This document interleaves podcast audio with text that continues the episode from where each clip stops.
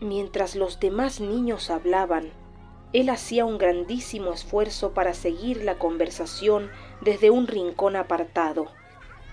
Aunque estaba pendiente de cada palabra y de la entonación, de tanto en tanto sus ojos se movían inquietos de un hablante a otro, en busca de algún gesto iluminador. Un chispazo de comprensión lo asaltó de repente y se acercó al grupo con anhelo, pero tan pronto como abrió la boca para hacer un comentario, se dio cuenta de que no sabía las palabras.